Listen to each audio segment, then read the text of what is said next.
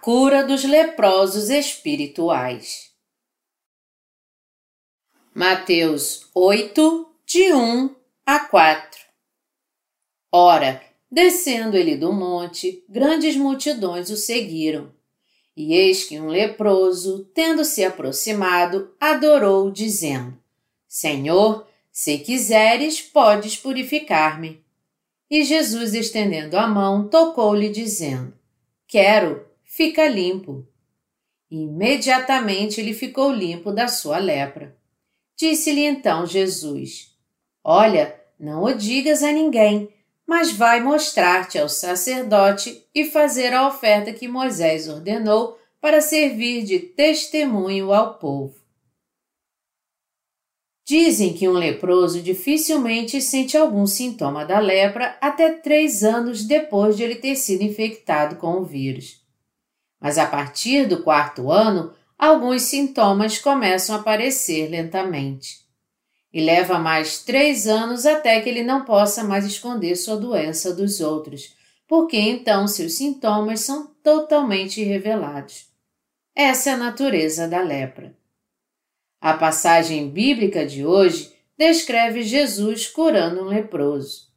O evento descrito nessa passagem realmente aconteceu e, através dele, Deus revela a natureza dos nossos pecados e está nos dizendo também a verdade sobre ele ter resolvido completamente o problema dos nossos pecados. O leproso da passagem de hoje não se escondeu mas veio a Jesus por sua própria vontade e pediu a ele que o curasse, porque ele desejava intensamente ser curado da sua doença. Este leproso teve fé que Jesus poderia curar qualquer enfermidade e que nenhum outro a não ser Jesus poderia curá-lo da sua doença e torná-lo limpo. Jesus viu a fé desse leproso e realizou o seu desejo o mesmo caso que aconteceu com o centurião mais tarde. O que nós temos que guardar na mente aqui é que Jesus, na verdade, queria curar não a enfermidade física por si só, mas a enfermidade do pecado. A lepra aqui indica que em nosso corpo e em nossos corações há pecados exatamente como este. Desde o momento que saímos do ventre de nossas mães, todos nós nascemos com doze enfermidades do pecado. Quando nós éramos apenas bebês, não percebíamos que haviam tantos pecados malignos, mas uma vez que chegamos a uma certa idade, nós começamos a entender o que realmente somos e assim não podemos mais esconder isso de Deus. Então, nós nos achegamos a Jesus e dizemos a Ele: Se tu quiseres, tu podes me limpar de todos os meus pecados. É assim que eu e você podemos receber a remissão dos nossos pecados. Quando nós temos essa fé que Jesus pode nos curar de todos os nossos pecados, nós podemos corajosamente pedir a Ele que nos cure.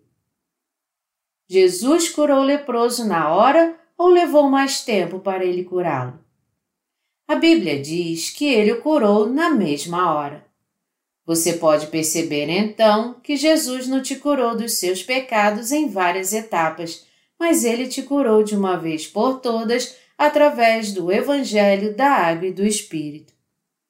Uma mulher sofrendo de hemorragia foi curada e o seu sangramento parou na mesma hora quando ela tocou as vestes de Jesus pela fé. Marcos 5, de 25 a 34. Naamã, chefe do exército do rei da Síria, também foi curado da sua lepra na mesma hora em que obedeceu a palavra de Deus pela fé. Segundo Reis 5, de 1 a 14. E o leproso, na passagem de hoje, da mesma forma, foi curado na hora em que Jesus o tocou. Se nós temos fé somente na palavra de Deus, então podemos todos vir a crer no poder da salvação que fez com que todos os pecados da humanidade desaparecessem, e através dessa fé, todos nós podemos receber a remissão eterna dos nossos pecados de uma vez por todas. A enfermidade do pecado de todo mundo não pode ser curada aos poucos, mas é curada de uma vez por todas pela fé na Sua palavra. A diferença da fé dos religiosos e a dos que creem no poder do verdadeiro Evangelho.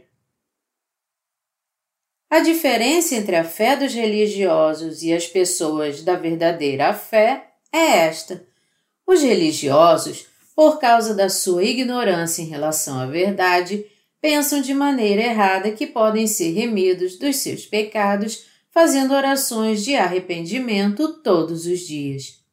Como se eles vivessem em pecado dia após dia, mas por outro lado, os crentes do Evangelho da Água e do Espírito agora vivem cercados das bênçãos de Deus como seus próprios filhos, por terem sido absolvidos de todos os seus pecados de uma vez por todas. A Bíblia claramente declara que todo mundo só pode ser salvo de todos os seus pecados pela fé na Sua palavra. Se nós pudéssemos resolver o problema do pecado em nossos corações por nós mesmos, através de outros meios, tais como nossa própria força, nosso próprio trabalho e nossas próprias orações de arrependimento, não haveria necessidade de Jesus ter vindo a essa terra. E se nós pudéssemos ter resolvido o problema dos nossos pecados através dos nossos esforços, nós nunca seríamos capazes de encontrar a Jesus durante a nossa vida inteira. Ninguém pode resolver o problema dos seus pecados por si mesmo, não importa o que ele faça e o quão duro ele tente, e a chave para a resposta é encontrada somente crendo no Evangelho da água e do Espírito. Os seres humanos são seres que não têm como evitar o pecado, não importa quão duro eles tentem, e por esse motivo eles devem crer no Evangelho da água e do Espírito. Se alguém entender nitidamente que as orações de arrependimento jamais podem fazer com que seus pecados desapareçam e que então ele não pode resolver o problema dos seus pecados sozinho. Se ele, ao invés disso, chegar diante de Deus e confessar que é um grande pecador, e se ele crer no Evangelho da Água e do Espírito, então não haverá de maneira alguma pecado que não possa ser apagado. Quando os pecadores chegam diante de Jesus e clamam pela sua misericórdia, ele com certeza apaga todos os seus pecados de uma vez por todas através do Evangelho da Água e do Espírito, assim como ele curou o leproso de uma vez por todas. É quando o nosso verdadeiro eu nos revela totalmente diante de Deus como pecadores e desejamos a salvação de Jesus, que o Senhor apaga todos os nossos pecados, nos dando o Evangelho da água e do Espírito. Você precisa entender que somente aqueles que clamam pela misericórdia de Deus, dizendo: Senhor, tem misericórdia de mim. Eu não posso escapar do inferno por causa dos meus pecados. Podem ser libertos de todos os seus pecados e se tornar mesmo filhos de Deus. Todos os pecadores, quando admitirem principalmente que são pecadores e clamarem a Deus por sua misericórdia, Deus concederá a eles a remissão eterna dos seus pecados que ele realizou por meio do Evangelho da Água e do Espírito. Romanos 3, 10 diz: Não há um justo, nenhum sequer. Nesta passagem, o apóstolo Paulo se refere àqueles que ainda não receberam a remissão dos seus pecados. Foi para fazer pecadores perfeitamente justos e torná-los filhos de Deus que Jesus veio a essa terra. Mas, infelizmente, a maioria dos cristãos ainda se encontram com seus pecados pela metade. Mas, embora nesse mundo eles possam ter sido remidos dos seus pecados pela metade ou ser meio justos, no reino de Deus não há meio justos ou meio pecadores. Quem são os meios justos? São aqueles que tentam ser perdoados dos seus pecados fazendo orações de arrependimento todos os dias. Não é por fazer tais orações de arrependimento que todos os seus pecados serão apagados, mas por crer no Evangelho da Água e do Espírito. Jesus é aquele que curou totalmente a humanidade da sua enfermidade do pecado com o Evangelho da Água e do Espírito. Jesus não fez diferença entre pecado original e pecados pessoais quando ele falou sobre o pecado, e ele não aprovou a fé daqueles que creram nele. Embora Jesus tivesse levado seu pecado original, eles deveriam ainda ser perdoados dos seus pecados pessoais através do arrependimento. Aqueles que creem assim estão ferindo o coração de Deus e serão destruídos, porque eles permanecerão e viverão o resto de suas vidas como pecadores. Deus não aceita tal fé pela metade. Se alguém crê em Jesus, então ele deve crer nele 100%. De outra forma, se ele não crê em Jesus, então ele não crê 100%. Não existe, em outras palavras, essa coisa de 50% de fé o que é chamada doutrina da justificação. É a crença de ser reputado como justo pela fé. Isso significa dizer que eles acreditam que os cristãos podem ser chamados para ser justos por causa da sua fé em Jesus, mesmo que eles ainda tenham em si seus pecados intactos. Que absurdo é esse! Nosso Senhor não aceita um homem pecador só porque ele crê em Jesus.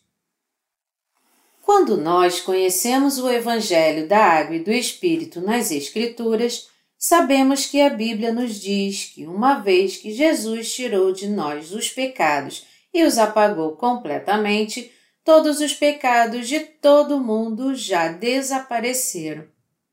O que lavou nossos pecados então foi o batismo que Jesus recebeu. 1 Pedro 3, 21. Falando de uma maneira geral, a maioria dos líderes cristãos hoje em dia dizem que Jesus levou o pecado original, mas nós temos que ser remidos de todos os nossos pecados pessoais de modo separado, fazendo nossas orações de arrependimento. A Bíblia, contudo, não faz diferença entre pecado e pecado. Em outras palavras, pecado original e pecados pessoais. Antes de Jesus, todos os pecados, grandes e pequenos, original ou pessoais, eram igualmente manifestados como os pecados do mundo. João 1, 29. Assim como a água do esgoto, a água da torneira e a água que corre por um riacho são todas a mesma água, todos os pecados são os mesmos pecados do mundo. Como está escrito na Bíblia: são cegos, guia de cegos. Ora, se um cego guiar outro cego, cairão ambos no barranco. Mateus 15, 14. Porque seus líderes mesmos ainda não nasceram de novo, não sabem como resolver o problema do pecado, e é por isso que eles creem em tais doutrinas sem sentido dizendo a eles que Deus perdoará seus pecados sempre que eles fizerem suas orações de arrependimento. Todos devem crer no poder do Evangelho da Água e do Espírito. O que então é o verdadeiro arrependimento para a remissão de pecados? É voltar atrás do seu conhecimento falho e das suas crenças erradas e crer no que é certo. Os pecados da humanidade não podem ser perdoados apenas por pedir ao Senhor que todos os dias os perdoe. O Senhor diz: Pois misericórdia quero e não sacrifício, e o conhecimento de Deus mais do que holocaustos. Oséias 6, 6. Nosso Senhor veio a esse mundo devido sua compaixão por todas as almas que estavam destinadas ao inferno por causa dos seus pecados. A vontade de Deus Pai foi fazer dos pecadores pessoas justas através de Jesus, os santificando e os capacitando assim a fazer parte do seu reino. Foi por isso que nosso Senhor veio a essa terra e cumpriu totalmente a vontade do Pai por meio do Evangelho da Água e do Espírito. Romanos 6, 23 declara: Porque o salário do pecado é a morte, mas o dom gratuito de Deus é a vida eterna em Cristo Jesus, nosso Senhor. Embora nosso Deus seja um Deus de amor, ele não pode fazer outra coisa senão enviar todos aqueles que têm pecado para o inferno. E seu amor é conceder a remissão de pecados aos crentes no Evangelho da Água e do Espírito, para que eles possam morar com Ele para sempre no seu reino. Deus nos concedeu, em outras palavras, o dom da remissão de pecados que nos torna justos. Nos dias de hoje, há muitos cristãos que creem em Jesus por si mesmos da maneira que eles querem, totalmente baseados nos seus próprios pensamentos dizendo que alguém está na presença do Senhor agora, depois de gastar sua vida inteira numa devoção religiosa e piedosa, dando seus dízimos fielmente, ofertando muito dinheiro à sua igreja, indo sempre nos cultos de adoração à noite e por aí vai. Alguém pode dizer exultantemente ao Senhor: Senhor, aqui estou eu esse pecador com muitas iniquidades agora se coloca diante da sua presença. O que o Senhor diria a ele então? Em Mateus 7, Jesus disse: Nem todo que me diz Senhor, Senhor entrará no reino dos céus, mas aquele que faz a vontade de meu Pai que está nos céus. Muitos naquele dia hão de dizer-me: Senhor, Senhor, Porventura não temos nós profetizado em teu nome, e em teu nome não expelimos demônios, e em teu nome não fizemos muitos milagres? Então lhes direi explicitamente: Nunca vos conheci. Apartai-vos de mim, os que praticais a iniquidade. Isto é o que nosso Senhor dirá a ele. Nosso Senhor não é o Pai, nem o Senhor dos pecadores, mas ele é o Pai dos justos e o Senhor daqueles que nasceram de novo e receberam a remissão dos seus pecados. E mesmo que esse homem diga ao Senhor: Senhor, tu não me conheces? Por ti eu dediquei minha vida inteira dando testemunho do teu nome. Deus apenas dirá a ele: Como tu ousas fingir ser meu filho, ainda tendo pecado? Tudo que está à tua espera é o inferno, tu que praticas a iniquidade. Por isso, tudo que os pecadores têm a fazer primeiro é crer no Evangelho da Água e do Espírito imediatamente e receber a remissão dos seus pecados pela fé. Essa é a mais bela e preciosa fé. Os falsos líderes cristãos podem reunir em suas igrejas todo tipo de pecadores que ainda não receberam a remissão dos seus pecados. Mas eles podem realmente ser chamados de santos? Como é que pode existir um santo pecador?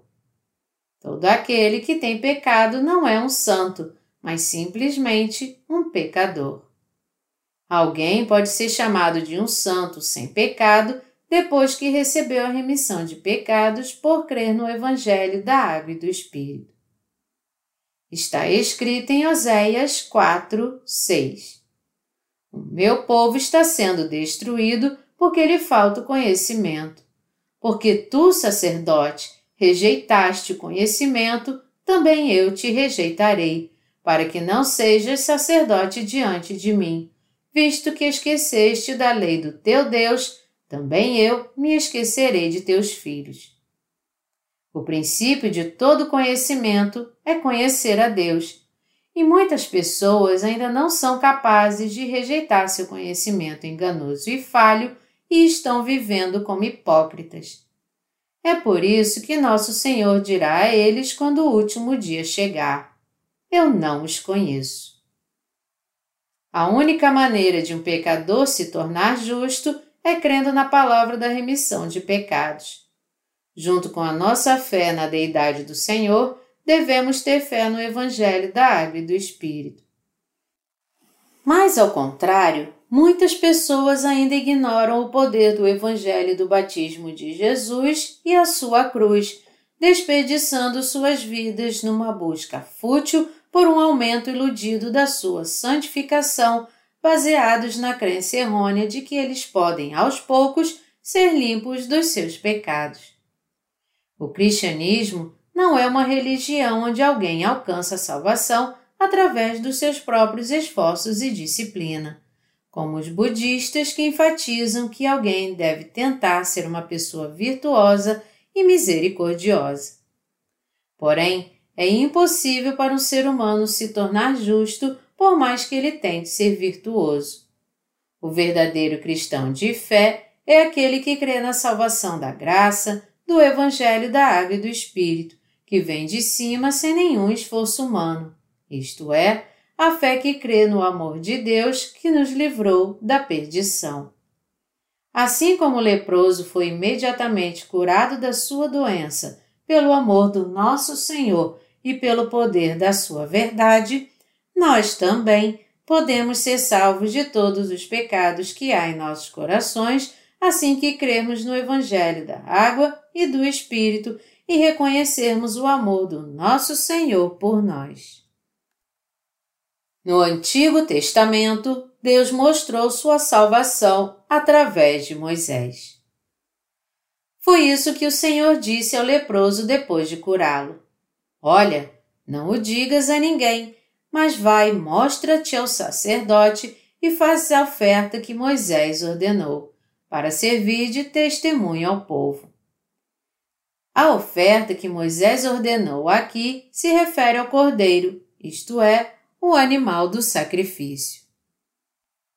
Chamou o Senhor a Moisés e da tenda da congregação lhe disse: Fala aos filhos de Israel e dize-lhes: Quando algum de vós trouxer oferta ao Senhor, trareis a vossa oferta de gado, de rebanho ou de gado miúdo. Se a sua oferta for holocausto de gado, trará macho sem defeito, a porta da tenda da congregação o trará para que o homem seja aceito perante o Senhor, e porá a mão sobre a cabeça do holocausto para que seja aceito a favor dele para a sua expiação. Levítico 1, de 1 a 4. Com relação à oferta que Moisés ordenou, o versículo 2 acima diz: Trareis a vossa oferta de gado de rebanho ou de gado miúdo. Ao dar a lei, Deus tornou possível aos seres humanos reconhecer que eles eram pecadores e, assim, através do sistema sacrificial do tabernáculo, ele deu a Israel o estatuto pelo qual eles seriam remidos de todos os seus pecados, os passando a essas ofertas do sacrifício. Deus nos amou tanto e quis nos salvar dos nossos pecados que estabeleceu o sistema sacrificial com ofertas de cordeiros e gado que deveriam morrer em nosso lugar. Neste sistema sacrificial, a imposição de mãos era essencial. Ela significava passar adiante ou transferir. Quando um homem possuído por um demônio colocava suas mãos sobre alguém, ele mais tarde também se tornava um homem possuído por demônios porque a imposição de mãos significa passar adiante. Por esse motivo, quando um pecador na época do Antigo Testamento colocava suas mãos sobre a cabeça do cordeiro do sacrifício, todos os pecados do seu coração eram passados para o animal. Levítico 16, 21. Depois disso, ele tinha que imolar o cordeiro para derramar seu sangue, então o sacerdote molhava seu dedo com um pouco do seu sangue, colocava nas pontas do altar de ofertas queimadas e espargia todo o sangue que restasse sobre a base do altar. E o sacerdote tinha que queimar o animal sobre o altar como aroma suave ao Senhor. Era assim que os israelitas recebiam a remissão dos seus pecados nos tempos do Antigo Testamento Levítico 4, de 27 a 31. O sangue colocado sobre as pontas e a base do altar era a vida oferecida como salário pelo pecado. A Bíblia afirma que a vida da carne está no sangue e que é o sangue que faz expiação pela vida. Levítico 17, 11. As pontas do altar de sacrifício queimado diz respeito ao livro do juízo, Apocalipse 20, 12. Toda transgressão deve ser escrita nesse livro. E os pecadores serão julgados segundo suas obras, pelo que estiver escrito nos livros. É por isso que nós temos que receber a perfeita remissão dos nossos pecados enquanto estamos vivendo nesse mundo.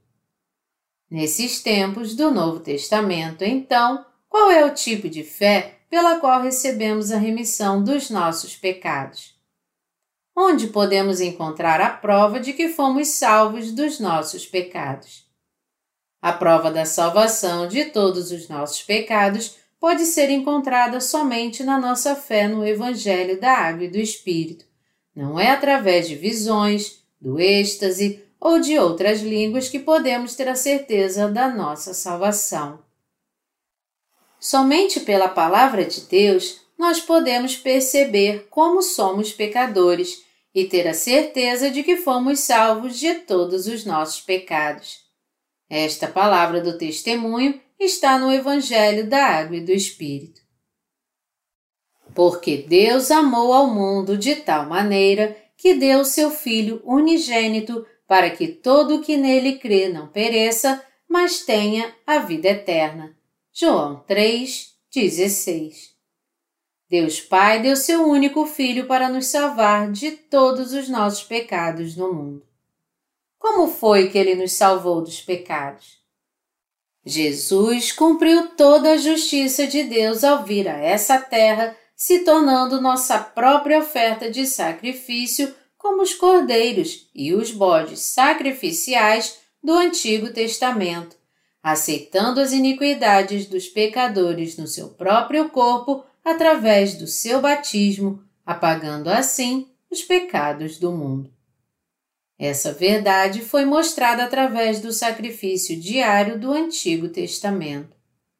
Devemos entender bem como Jesus Cristo aceitou todos os pecados da humanidade que nós cometemos todos os dias quando ele veio a esse mundo. Somente então poderemos ser libertos de todos os nossos pecados no mundo. A oferta pela expiação no Antigo Testamento. Vamos nos voltar agora para Levítico 16, de 29 a 34. Isso vos será por estatuto perpétuo.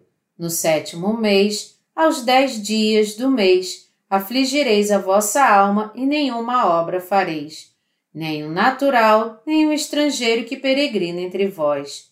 Porque naquele dia se fará expiação por vós para purificar-vos, e sereis purificados de todos os vossos pecados perante o Senhor. É sábado de descanso solene para vós outros, e afligireis a vossa alma, é estatuto perpétuo. Quem for ungido e consagrado para oficiar como sacerdote no lugar de seu pai fará expiação, havendo posto as vestes de linho, as vestes santas. Fará expiação pelo santuário, pela tenda da congregação e pelo altar. Também a fará pelos sacerdotes e por todo o povo da congregação. Isto vos será por estatuto perpétuo para fazer expiação uma vez por ano pelos filhos de Israel por causa dos seus pecados. E fez Arão como o Senhor ordenara a Moisés. Essa passagem descreve a oferta do dia da expiação que Deus concedeu aos israelitas em favor daqueles que não podiam oferecer sacrifícios todos os dias, onde o sumo sacerdote poderia oferecer ofertas de sacrifício uma vez por ano, por todo o povo de Israel. Através desse sacrifício anual, Deus deu ao povo de Israel a bênção da remissão dos seus pecados anuais. Levítico 16, de 6 a 10, declara: Arão trará o novilho da sua oferta pelo pecado e fará expiação por si e pela sua casa. Também tomará ambos os bodes e os porá perante o Senhor, à porta da tenda da congregação lançará sortes sobre os dois bodes, uma para o Senhor e a outra para o bode emissário. Arão fará chegar o bode sobre o qual cairá a sorte para o Senhor e o oferecerá por oferta pelo pecado. Mas o bode sobre que cair a sorte para bode emissário será apresentado vivo perante o Senhor, para fazer expiação por meio dele e enviá-lo ao deserto como bode emissário. Deus, em outras palavras, instituiu o sistema sacrificial que permite aos israelitas receber a remissão dos seus pecados através da fé, passando não somente seus pecados diários, mas os pecados cometidos durante todo o ano para a oferta do sacrifício de uma vez por todas. Arão aqui era o irmão de Moisés e ele era também o sumo sacerdote. Arão trazia um dos bodes à tenda do tabernáculo e passava todas as iniquidades do povo de Israel a ele, impondo suas mãos sobre sua cabeça. Tendo passado dessa maneira os pecados dos israelitas ao bode sacrificial de uma vez por todas, o sumo sacerdote então imolava esse bode, tirava o sangue de suas veias, isto é, dentro do Santíssimo Lugar, e o espargia sobre o propiciatório sete vezes para a banda do Oriente. Até mesmo o sumo sacerdote não podia ir além do véu, a menos que fosse feita expiação por ele com um animal sacrificial e ele trouxesse o seu sangue com ele. O tabernáculo era dividido pelo lugar santo e o santíssimo lugar, e o sumo sacerdote podia entrar no lugar onde a arca do testemunho foi colocada apenas quando ele levava o sangue do sacrifício que ele havia recebido pela imposição das suas mãos. Era por ver esse sangue do sacrifício que Deus permitia que Arão entrasse no Santíssimo Lugar. Então, Arão imolava o bode que havia recebido os pecados de todo o povo de Israel pela imposição de mãos, levava seu sangue para dentro do Santíssimo Lugar e o espargia sobre a arca da aliança sete vezes. Como campainhas de ouro eram costuradas nas abas do manto do sumo sacerdote, elas tocavam quando ele espargia o sangue, e ouvindo o som das campainhas tocando, o povo de Israel podia ter a certeza de que o sangue do animal do sacrifício que levou seus pecados realmente foi espargido, reassegurando dessa forma a remissão dos pecados do coração dos crentes. Havendo, pois, acabado de fazer expiação pelo santuário, pela tenda da congregação e pelo altar, então fará chegar o bode vivo. Arão porá ambas as mãos sobre a cabeça do bode vivo e sobre ele confessará todas as iniquidades dos filhos de Israel, todas as suas transgressões e todos os seus pecados, e os porá sobre a cabeça do bode e enviá-lo-á ao deserto, pela mão de um homem à disposição para isso. Assim, aquele bode levará sobre si todas as iniquidades deles para a terra solitária, e o homem soltará o bode no deserto. Levítico 16, de 20 a 22. O bode que era para Jeová era oferecido como oferta pelo pecado, pelo qual a expiação era feita. Mas os pecados dos israelitas deveriam ser banidos deles também de forma visível, e por isso o sumo sacerdote também tinha que impor suas mãos sobre a cabeça do outro bode, confessando seus pecados anuais, deixando então que ele fosse enviado para Azazel, no deserto. Veja Levítico 16, de 8 a 10, na versão Almeida Corrigida e Fiel. Aqui, O bode emissário Azazel, em hebraico, quer dizer ser mandado embora para total separação do pecado. Pegando um dos bodes como bode emissário, o sumo sacerdote impunha suas mãos sobre a sua cabeça e passava todos os pecados a ele, confessando sobre ele todas as iniquidades do povo de Israel, enquanto todos eles ficavam olhando do lado de fora da entrada da tenda do tabernáculo. Então, pela mão de um homem designado, ele era solto no deserto para morrer.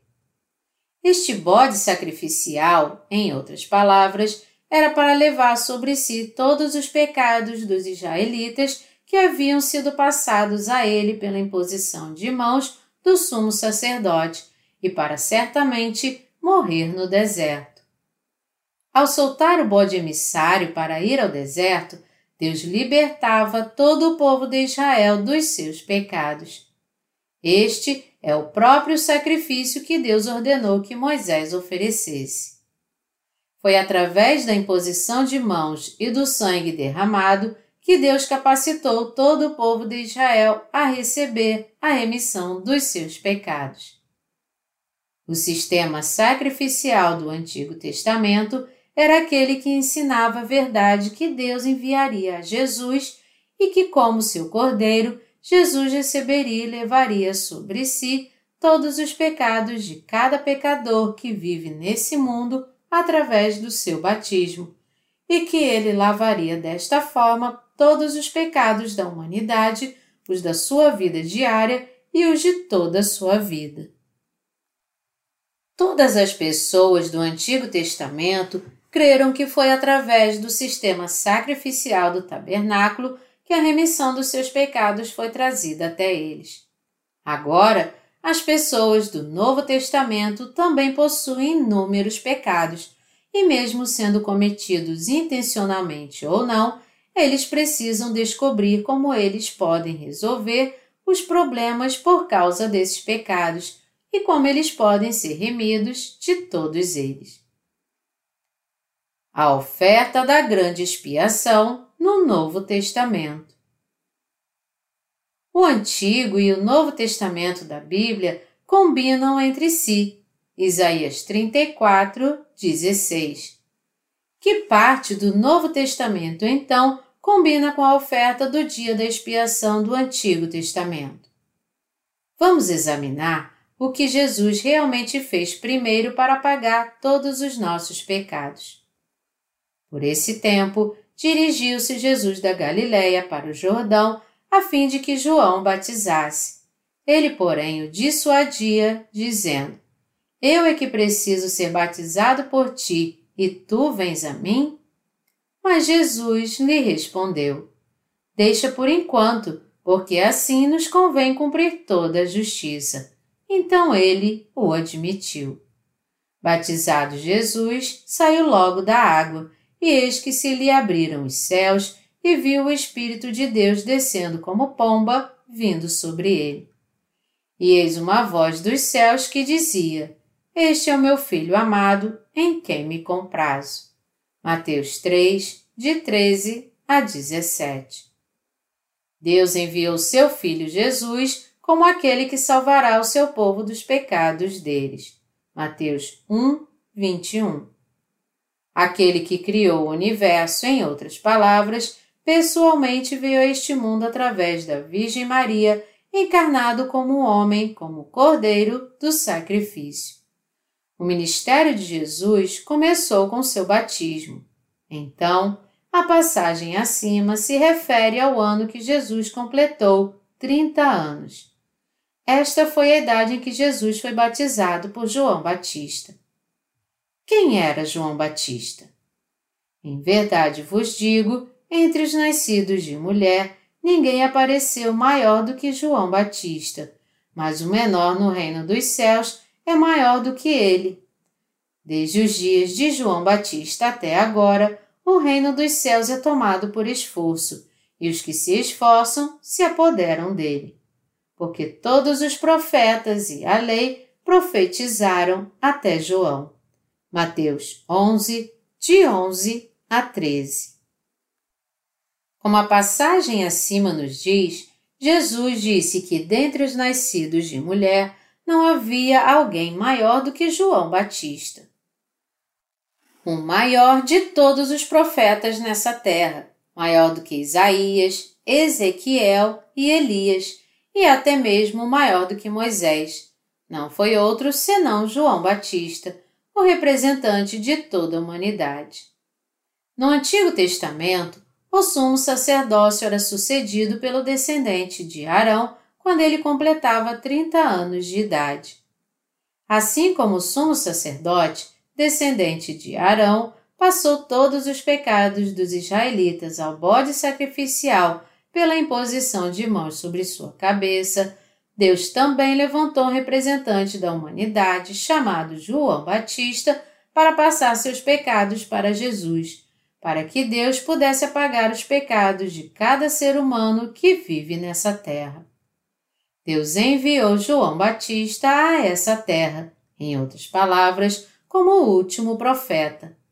O último sumo sacerdote não foi outro senão João Batista, um descendente de Arão. Nos dias de Herodes, rei da Judéia, houve um sacerdote chamado Zacarias, do turno de Abias. Sua mulher era das filhas de Arão e se chamava Isabel.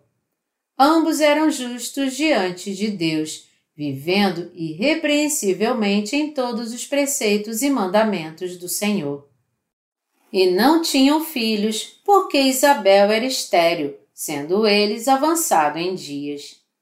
Ora, aconteceu que, exercendo ele diante de Deus o sacerdócio na ordem do seu turno, coube-lhe por sorte, segundo o costume sacerdotal, entrar no santuário do Senhor para queimar o incenso. E durante esse tempo, toda a multidão do povo permanecia da parte de fora, orando. E eis que lhe apareceu um anjo do Senhor em pé, à direita do altar do incenso. Vendo, Zacarias turbou-se e apoderou-se dele o temor. Disse-lhe, porém, o anjo: Zacarias, não temas, porque a tua oração foi ouvida. E Isabel, tua mulher, te dará à luz um filho, a quem darás o nome de João. Em ti haverá prazer e alegria, e muitos se regozijarão com o seu nascimento pois ele será grande diante do Senhor. Não beberá vinho, nem bebida forte, e será cheio do Espírito Santo, já do ventre materno. E converterá muitos dos filhos de Israel ao Senhor, seu Deus. E irá diante do Senhor no espírito e poder de Elias, para converter o coração dos pais aos filhos, converter os desobedientes à prudência dos justos e habilitar para o Senhor um povo preparado. Lucas 1, de 5 a 17. Na passagem acima, assim como Deus passou os pecados do povo de Israel somente através dos descendentes de Arão, ele escolheu um descendente de Arão, como ele havia prometido, para passar os pecados de todos nesse mundo. É por isso que ele enviou João a esse mundo seis meses antes de Jesus para fazer muitos voltarem à prudência dos justos e preparar ao Senhor um povo bem disposto. Lucas 1, 17. Em outras palavras, João Batista foi o maior dentre todos os nascidos de mulher. Desta maneira, Deus levantou João Batista como representante da humanidade, e foi por meio dele que ele passou a Jesus os pecados da humanidade. João Batista também veio antes de Jesus como uma testemunha. Na palavra, nós também precisamos descobrir como João deu testemunho. Para o povo de Israel, foi porque Arão passou seus pecados que eles puderam ter a prova de que todos os seus pecados foram realmente passados adiante. Da mesma forma, o fato de João Batista ter passado todos os pecados da humanidade a Jesus Cristo é a verdadeira prova que mostra como nossos pecados foram apagados. Como foi mencionado antes e como foi mostrado em Mateus 3, de 13 a 17, Jesus foi batizado por João Batista. Este batismo é muito importante para todo cristão. Os cristãos têm sido geralmente batizados com água. Contudo, eles sempre recebem seu batismo sem nem mesmo entender seu significado. Então, o batismo é ministrado a todo aquele que prometer guardar os dez mandamentos, ir assiduamente aos cultos na igreja no domingo e reconhecer o Senhor como seu Salvador. Nesse mundo, até mesmo dentre os cristãos, é extremamente raro encontrar alguém que realmente conheça o significado do batismo quando é batizado. Jesus veio a essa terra e foi batizado por João Batista. O que temos que entender aqui é que Jesus teve que ser batizado. Todo cristão que afirma crer em Jesus deve perguntar: por que Jesus teve que ser batizado, já que ele não tinha pecado? Aqueles que ainda não receberam a remissão dos seus pecados não sabem nada sobre esse assunto, não importa quão fervorosamente eles creiam em Jesus. Somente aqueles que receberam a remissão dos seus pecados podem dar a resposta correta a essa pergunta. Jesus é o sumo sacerdote celestial, enquanto que João Batista é o representante da humanidade, o sumo sacerdote terreno. João Batista tinha autoridade para passar todos os pecados da humanidade ao Cordeiro Jesus, e a Jesus, como sumo sacerdote do reino de Deus, foi dado o papel de apagar todos os pecados da humanidade, sacrificando seu próprio corpo e não o sangue de um animal como oferta, isto é, aceitando todos os pecados da humanidade e rendendo seu próprio corpo a Deus como sacrifício por eles. O sumo sacerdote do reino dos céus é Jesus. Hebreus 5, 10, 6, 20 e 10, de 9 a 14.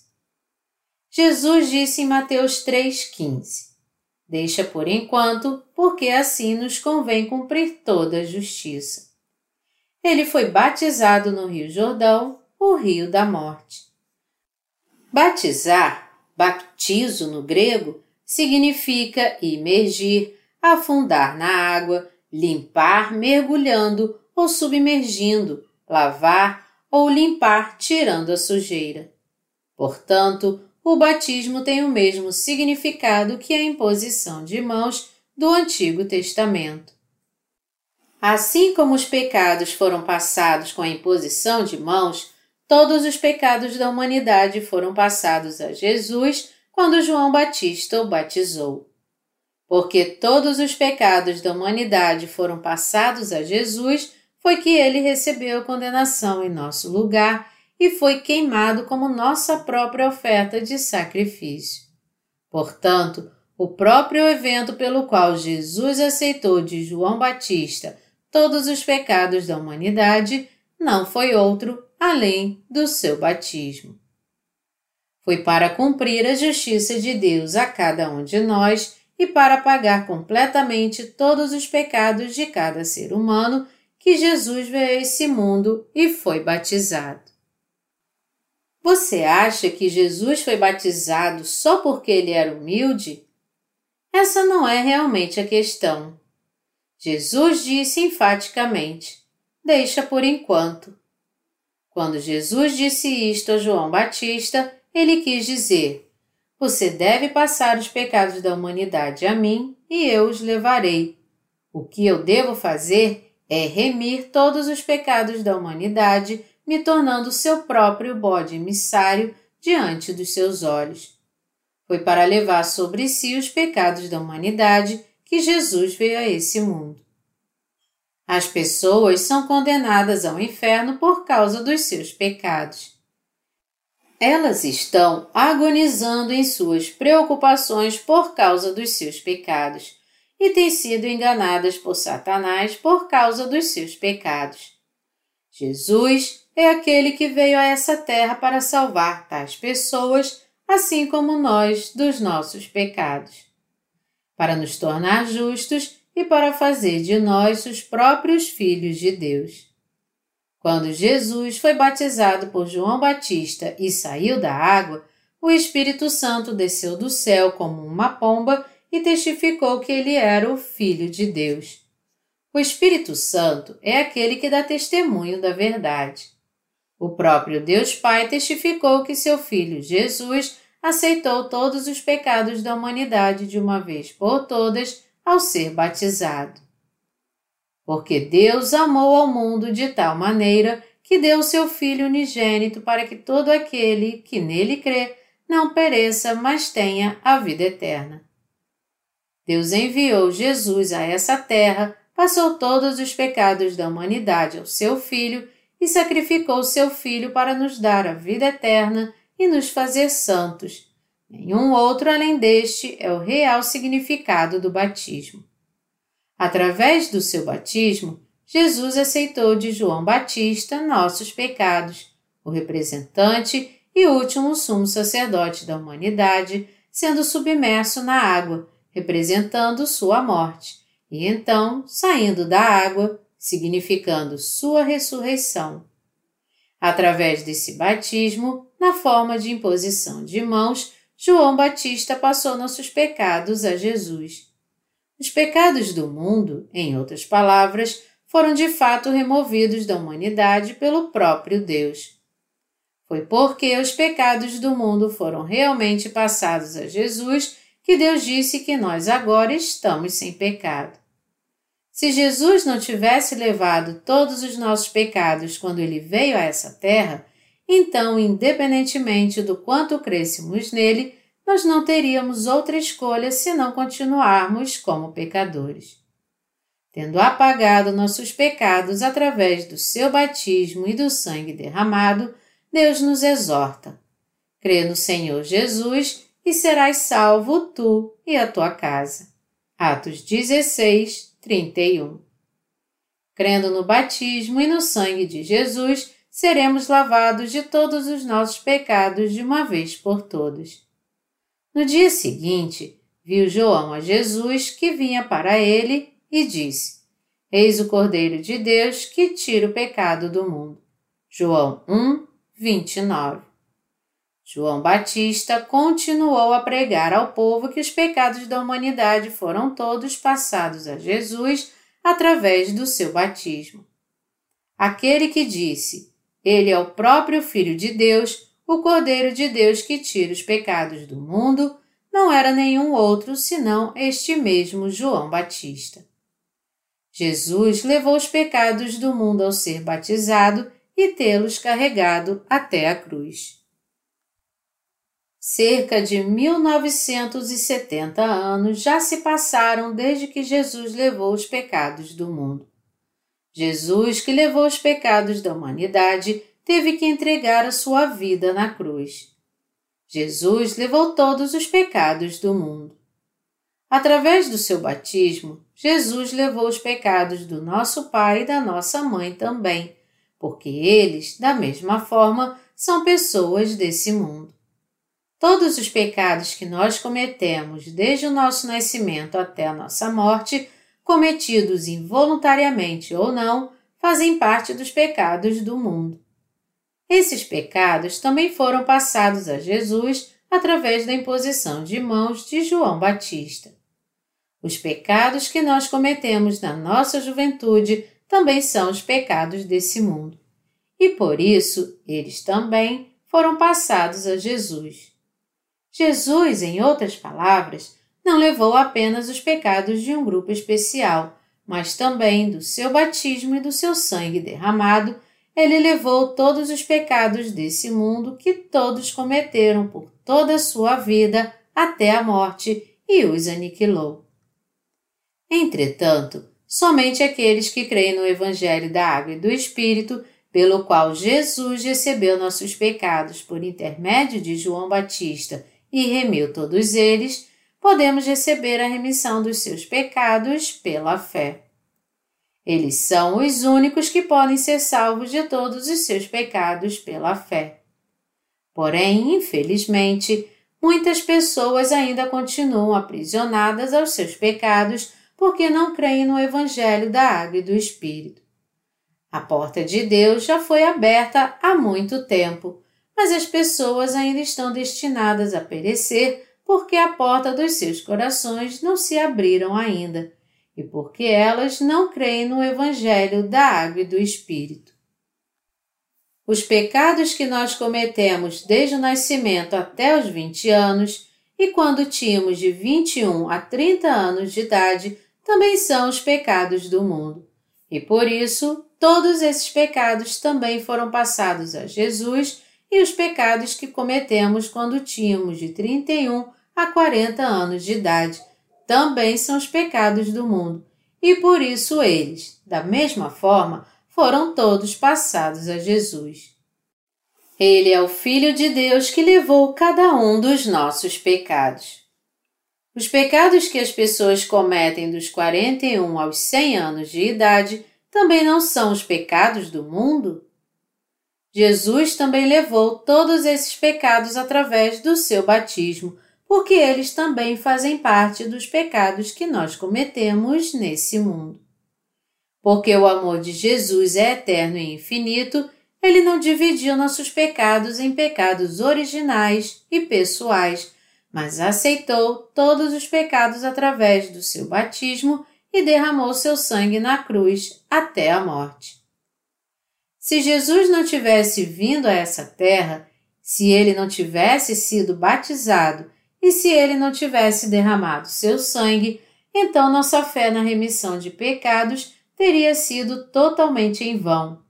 A morte de Jesus também teria sido em vão, e se nós crêssemos no Senhor e sofrêssemos por ele, isso teria sido completamente fútil. Os pecados dos seus filhos foram passados a Jesus? Vamos conferir isso. Seus filhos não estão vivendo nesse mundo? Se eles estão vivendo nesse mundo, está muito claro que seus pecados também foram passados a Jesus. A prova disso é o batismo que Jesus recebeu de João e a condenação pelos pecados está no próprio sangue de Jesus derramado na cruz. João 19, de 30 a 34. Os pecados dos nossos netos e os pecados dos nossos descendentes que ainda não nasceram foram todos passados a Jesus através do seu batismo. E este mesmo Jesus levou sobre si todos os nossos pecados e os remiu de uma vez por todas na cruz. Embora cometamos pecados diariamente por causa das nossas fraquezas, esses pecados que cometemos também são os pecados do mundo. E por isso Jesus os levou através do seu batismo e do seu sangue. João 8, de 31 a 32, declara: Se vós permanecerdes na minha palavra, sois verdadeiramente meus discípulos, e conhecereis a verdade, e a verdade vos libertará.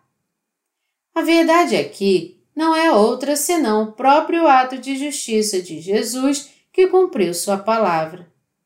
É muito perturbador que a maioria dos cristãos ainda acreditem nessas falsas doutrinas ou nesses ensinamentos denominacionais onde eles devem guardar o sábado e fazer orações de arrependimento todos os dias para serem perdoados dos seus pecados.